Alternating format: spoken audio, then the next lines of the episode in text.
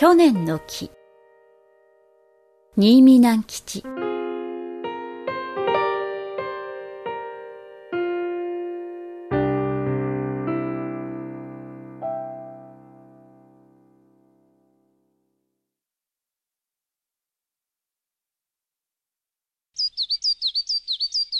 一本の木と一羽の小鳥とは大変仲良しでした。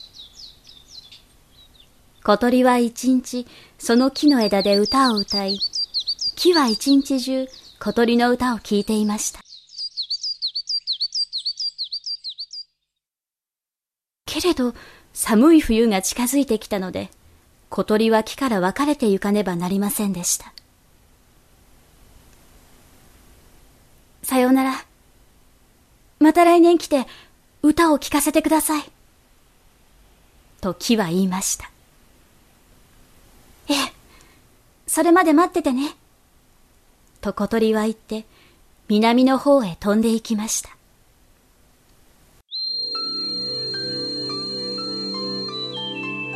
春が巡ってきました。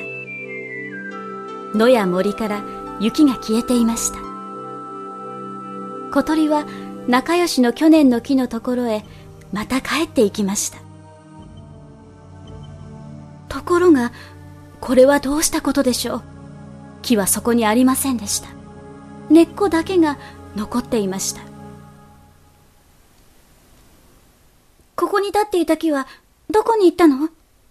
と小鳥は根っこに聞きました。根っこは木こりが斧で打ち倒して谷の方へ持って行っちゃったよ。と言いました。小鳥は谷の方へ飛んで行きました。谷の底には大きな工場があって、木を切る音がビーンビーンとしていました。小鳥は工場の門の上に止まって、門さん、私の仲良しの木はどうなったか知りませんか？と聞きました。門は、木なら工場の中で細かく切り刻まれて、マッチになって、あっちの村へ売られていったよ。と言いました。小鳥は村の方へ飛んで行きました。ランプのそばに女の子がいました。そこで小鳥は、もしもし、マッチをご存知ありませんか？と聞きました。すると女の子は、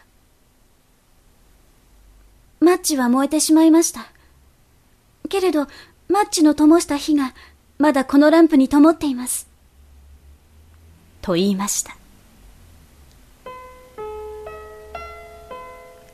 小鳥は、ランプの火をじっと見つめておりました。それから、去年の歌を歌って、火に聞かせてやりました。火はゆらゆらと揺らめいて、心から喜んでいるように見えました。